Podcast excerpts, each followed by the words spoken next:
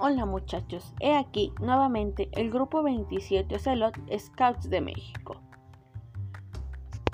Continuando con este podcast, siempre listos, siempre Scouts, en el cual seguiremos hablando del maravilloso legado que nos ha dejado BP, que es el libro Escultismo para muchachos. En esta ocasión continuaremos con el capítulo número 2 titulado En campaña.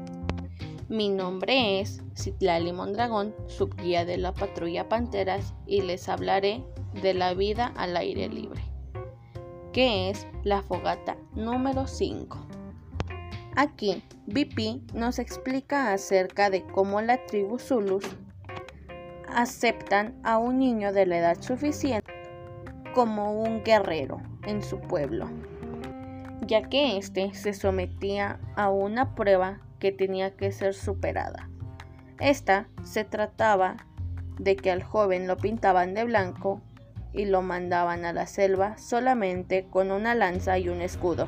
Y tenía que estar ahí durante un mes, que era lo que la pintura duraba más o menos.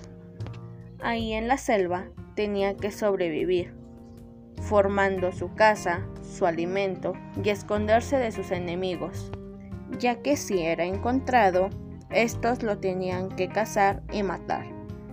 Todo esto durante un mes y cuando la pintura se caía por completo, podía regresar a su pueblo y sería recibido con mucho regocijo y aceptaba su honor y era recibido como un guerrero. Esa era una historia de tantas tribus.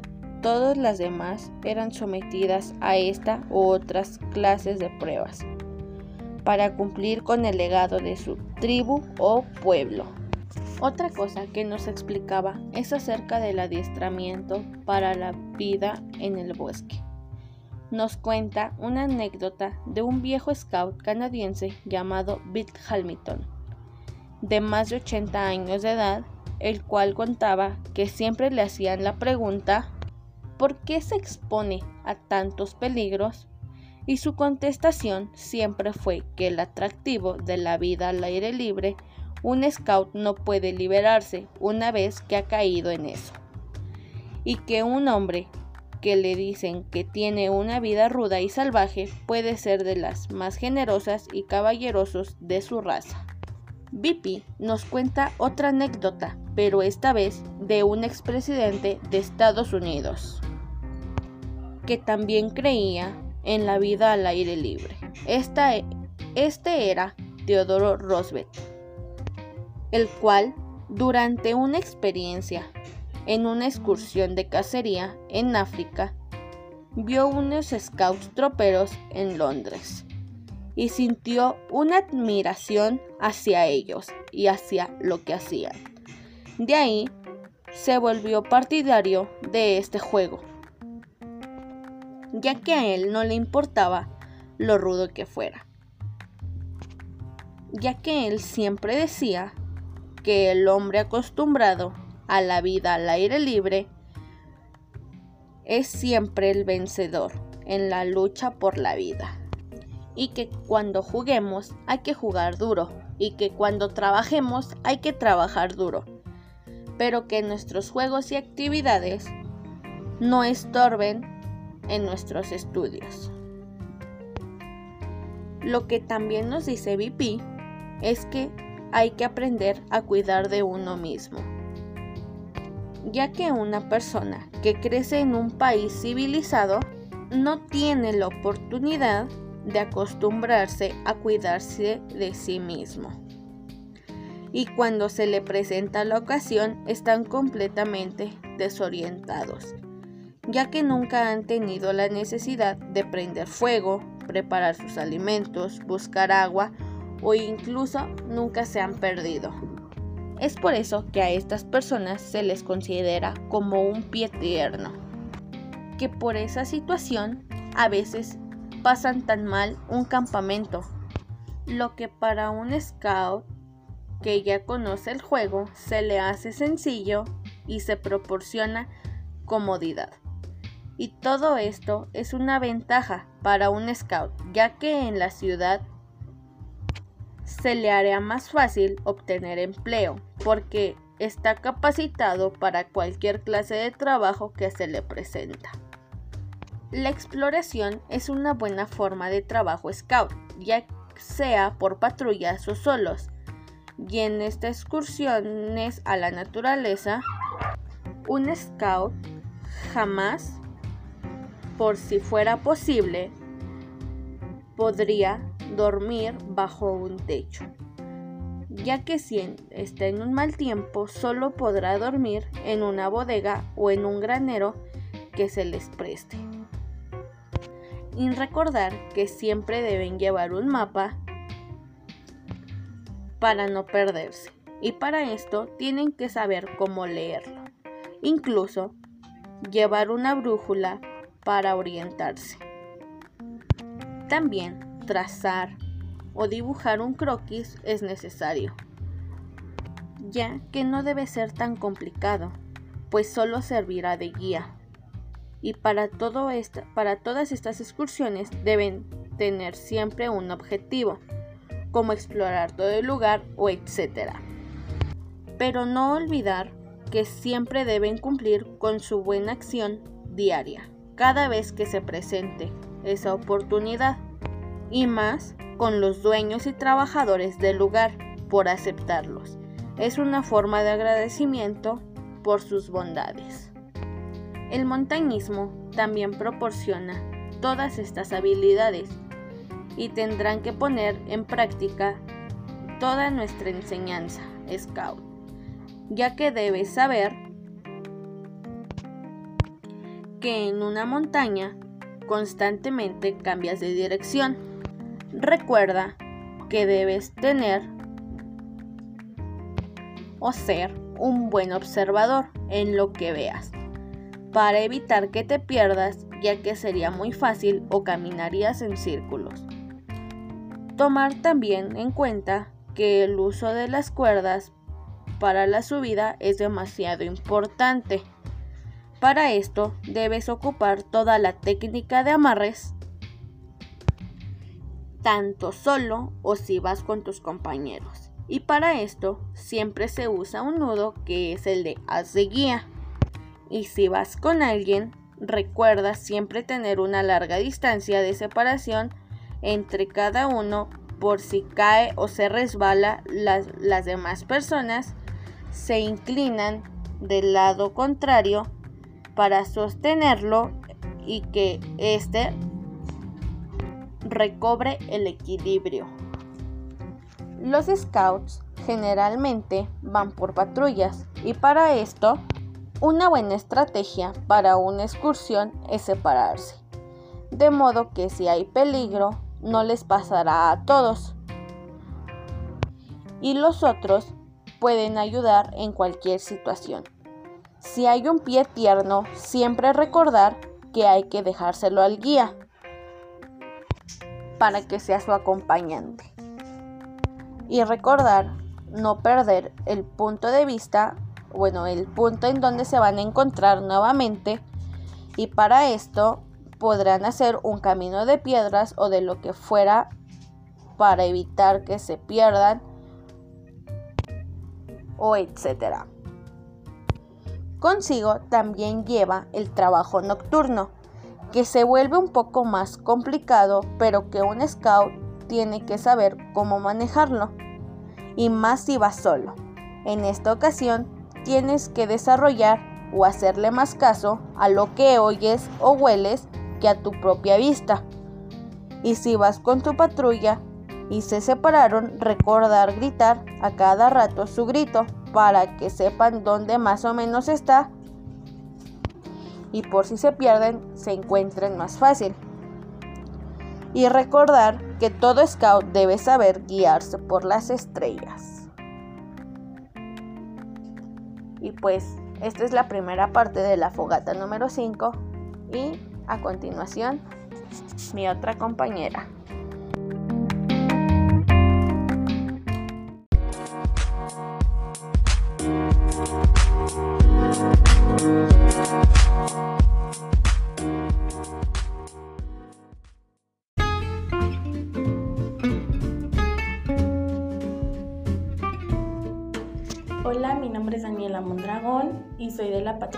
Panteras. El día de hoy yo les voy a hablar de la continuación de la fogata número 5, la cual lleva por título Vida al aire libre. En este capítulo nos habla sobre cómo utilizar la brújula, al igual nos habla de cómo guiarnos por medio del sol y de las estrellas. En la parte de la orientación nos explica sobre la tribu de los indios piel roja.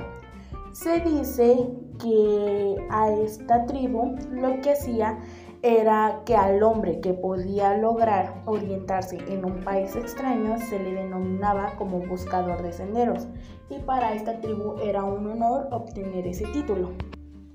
En ese mismo nos explica sobre que muchos de los pie tiernos se han perdido en los bosques y jamás han sido encontrados, ya que no conocían nada acerca del escultismo y no tenían una noción fija del camino. También nos explica que hace mucho tiempo un hombre bajó de la diligencia, lo cual era como una tipo carreta. Esta en el país de las matables era tirada por ocho mulas.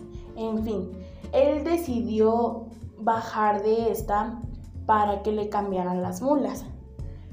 Pero él en lo que estaba esperando decidió caminar hacia la maleza y se decidió pues meterse al fondo del bosque. En eso se dan cuenta las personas que estaban cambiando que el hombre había desaparecido.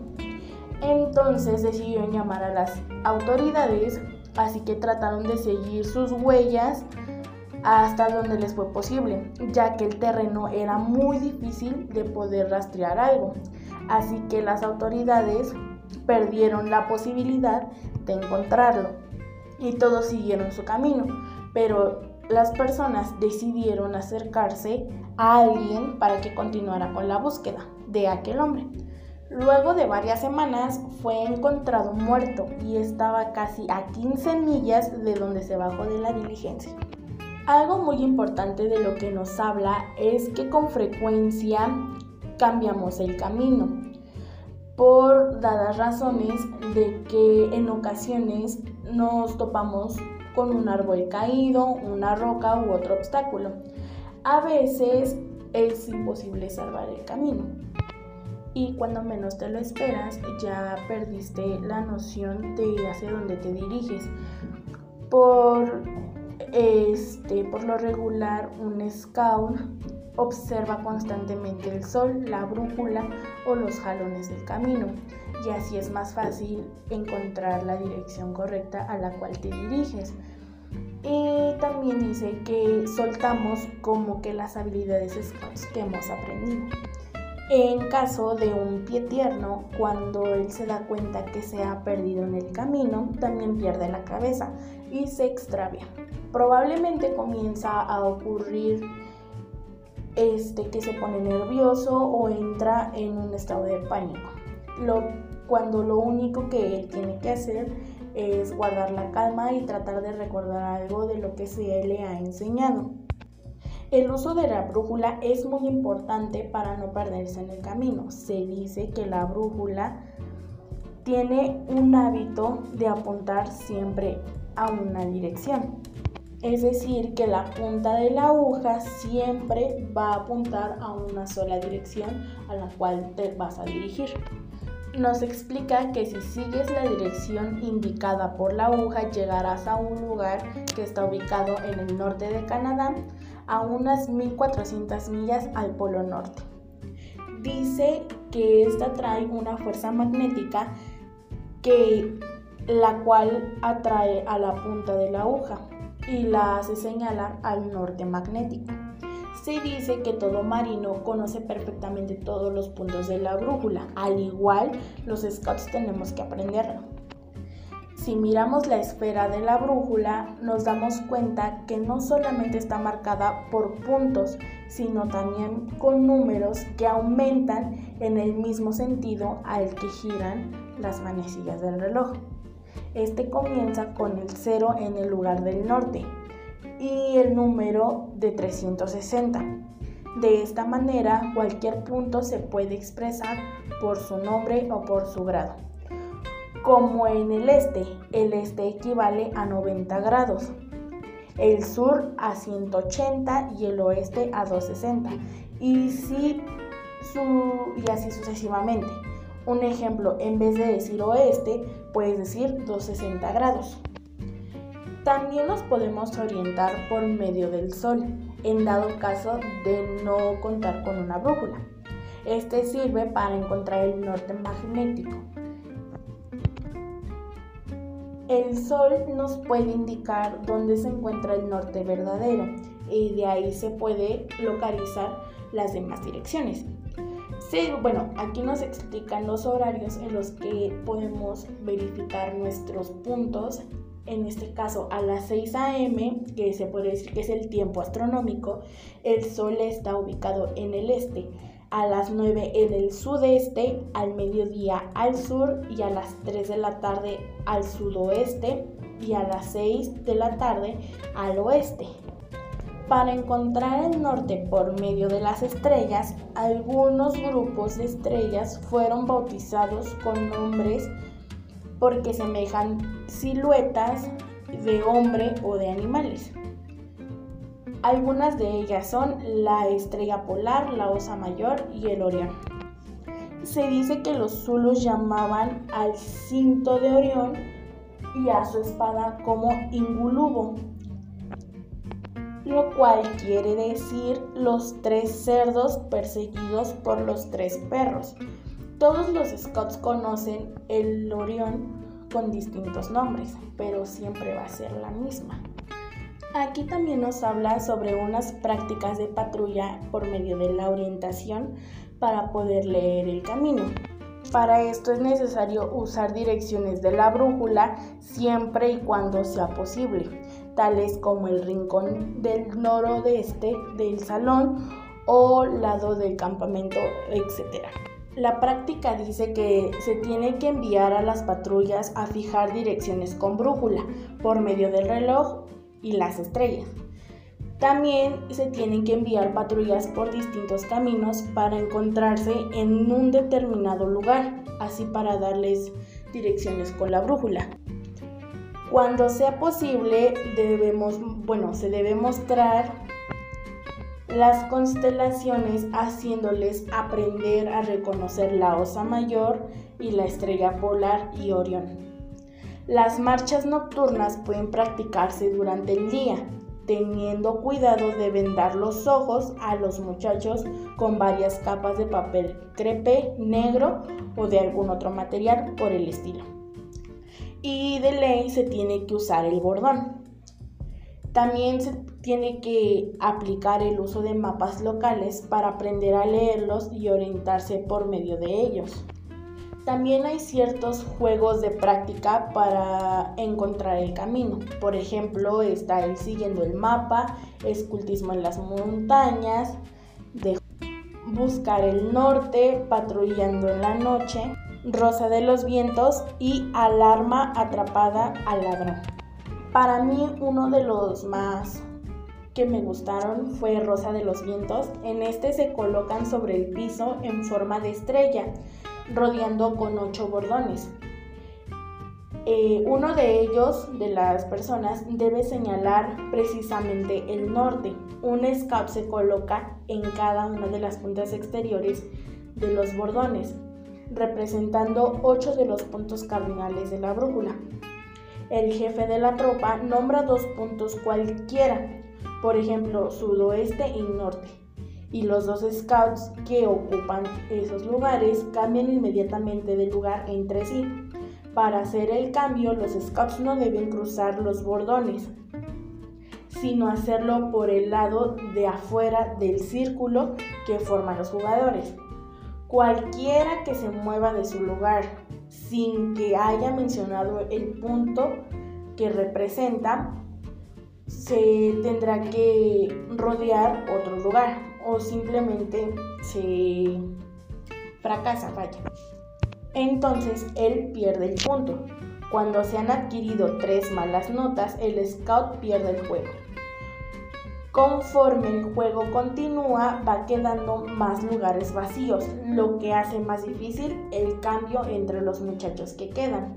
para hacerlo todavía es difícil. Pueden escogerse 16 puntos de la brújula en vez de 8. Cuando se juega en el salón, los puntos de la brújula pueden marcarse con gris sobre el piso. Aquí se dice que los indios piel roja usan para transportar su equipo un acarreador largo que construyeron uniendo varios palos al que se llama travois. Ese es como un dato interesante de lo que viene en el libro. También hay otro juego que se llama Buscar el Norte. En este eh, a los scouts se les coloca a 30 metros de distancia y cada uno pone su bastón sobre el piso, apuntando en la dirección que les considere exactamente norte o sur sin valerse de ningún instrumento. Cada uno retrocede tres pasos de su bordón. El juez compra cada bordón con la brújula y aquel que más se acerque a la dirección correcta es el que gana. Este juego es muy útil pues lo mismo se puede jugar de noche, en un día nublado o en un pleno día con sol. Bueno, hasta aquí llega mi fogata y espero les haya gustado y continuamos con la fogata número 6. Mi nombre es Daniela Mondragón y sigan con este podcast.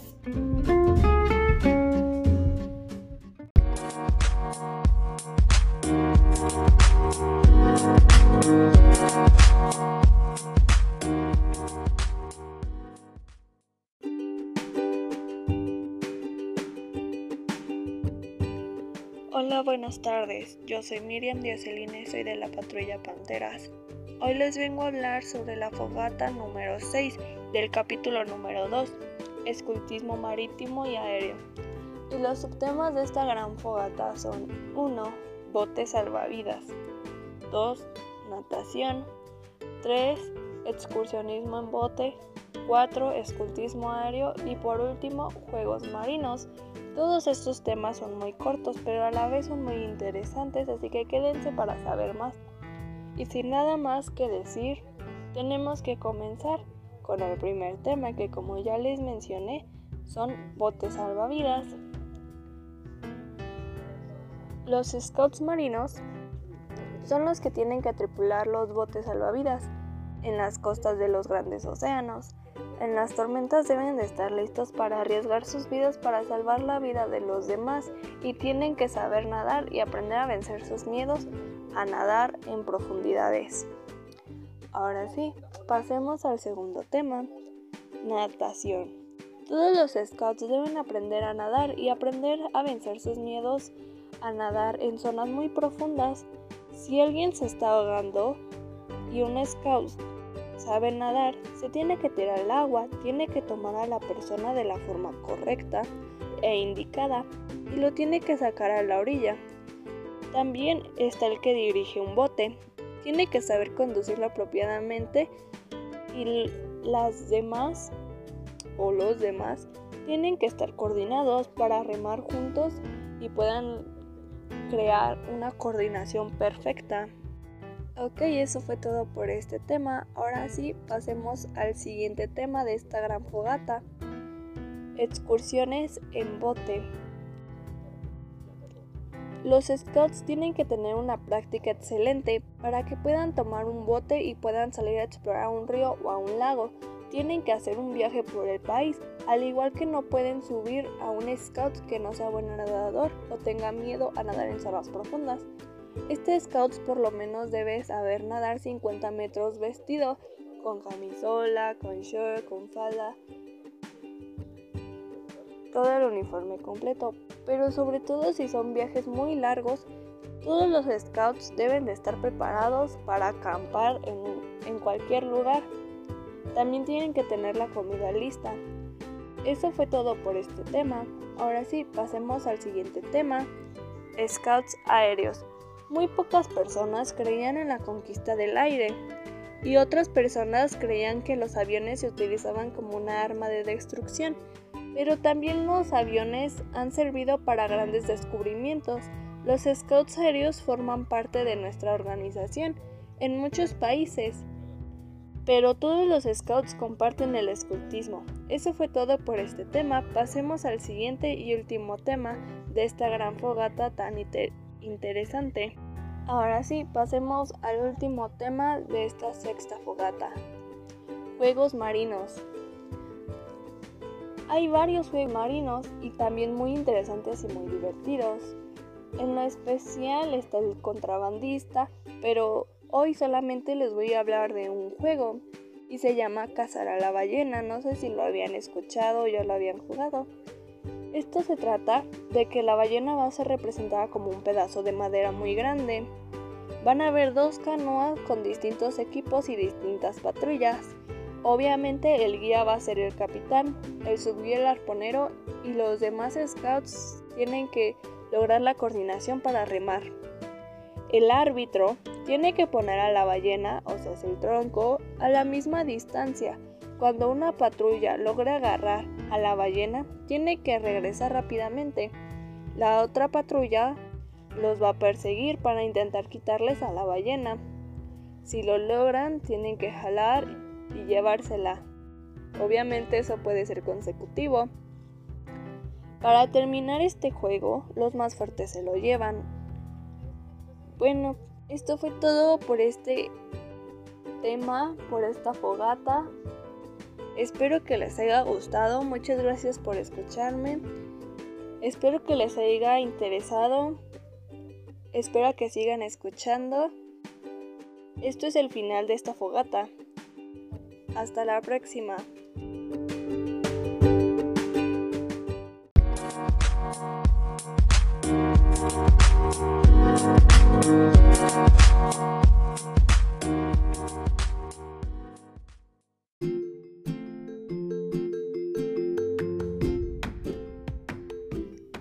Soy Rebeca López, guía de la patrulla Águilas, y hoy les voy a compartir la fogata número 7 del capítulo 2 del libro Escultismo para Muchachos. Los subtítulos de esta fogata son señalamiento, señales con fuego, señales de sonido, señales de morse y semáforo, señales con silbato, órdenes y señales, señales de mano y juegos de transmisión de mensaje. Bueno, BP utilizaba claves y señales para enviar y recibir mensajes secretos y así el enemigo no pudiera descifrarlos. Por ello nos dice que el scout debe ser inteligente y ágil para eh, enviar y recibir los mensajes a través de algunas claves o señalamientos. Es importante saber utilizar los señalamientos y las claves, ya que estas son muy útiles y muy prácticas cuando necesitamos enviar un mensaje y estamos a distancia o necesitamos comunicar algo importante en ese momento. Una de las señales que utilizan los scouts son las señales con fuego. Durante el día se utilizan las señales con humo y durante la noche se utilizan las señales con fuego. Tres grandes fumarolas, una tras otra, significan peligro. Una sucesión de pequeñas fumarolas significan reunión. Y una columna de humo interrumpida significa alto. Como ya sabemos, para hacer estas señales, primero que nada necesitamos prender una fogata. Uno de los señalamientos que más se parece a las señales con humo son las señales luminosas. Estas tienen el mismo significado que la otra. Para ello se necesita encender el fuego con llamas, con ramas secas y con leña, y así hacer que la llama brille lo más posible. Se sostiene una manta enfrente de la fogata para que así el scout que va a recibir el mensaje no vea la llama, sino los destellos que va a producir esta cuando la manta caiga. Pueden ser destellos largos o cortos dependiendo del mensaje. Las señales de sonido son empleadas con el alfabeto Morse, a través de un silbato dando eh, silbidos cortos o largos. También se puede transmitir el mensaje por medio de tambores o de trompetas. Ahora vamos a hablar de las señales de Morse y de semáforo. Estas señales están relacionadas entre sí. Son utilizadas para enviar mensajes a largas distancias. En el código Morse se utilizan puntos y rayas producidos por banderas o por lámparas. Y la semáforo se transmite moviendo los brazos en diferentes ángulos, por lo que también es más fácil de aprender. En esta clave es muy importante eh, poner los brazos de una forma correcta, ya que el lector del mensaje va a recibir el mensaje como lo vea. Para llamar la atención del lector en este mensaje, se tienen que mover los brazos dando a entender las letras VE tres veces. Para que el receptor diga que está listo para recibir el mensaje, se utiliza la letra K y para pedirle que espere se utiliza la letra Q. Al transmitir el mensaje, el receptor tiene que mandar una letra A al final de cada palabra recibida para darle a entender al transmisor que ha recibido la palabra correctamente. Si la persona no ha entendido el mensaje, se tienen que enviar eh, ocho letras E como muestra de que eh, pues muestra de error. O también en los círculos de la clave hay una hay un movimiento de brazos que utilizamos para marcar el error. Para transmitir números en la clave Morse se deben deletrear las palabras, las letras de cada número. Y para la clave semáforo se da la señal de que vamos a empezar a emitir números y comenzamos desde el primer círculo. Al final de cada palabra se debe pausar en el señalamiento para que la otra persona nos conteste ya sea con un sonido o en el caso del semáforo con las banderas. En la clave semáforo para indicar que es el final del mensaje y que hemos concluido debemos mandar las letras A y R lo que el receptor solamente debe contestar la R. Y ahí termina el mensaje.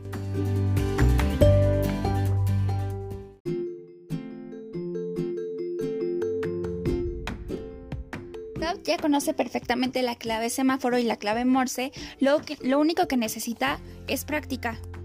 A este no se le pide que transmita palabras largas o a distancias largas, ni tampoco que eh, lo haga a grandes velocidades, sino que lo que se espera es que conozca bien el alfabeto y se dé a entender con la otra persona, que sepa leer y transmitir correctamente las frases o las palabras sencillas.